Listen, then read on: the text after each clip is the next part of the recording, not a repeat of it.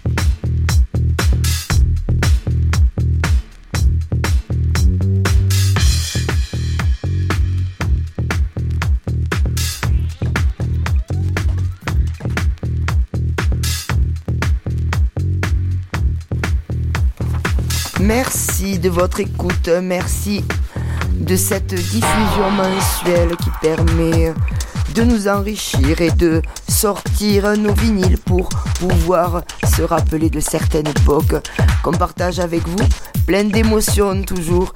Et euh, j'espère que vous serez ravis de cette présentation.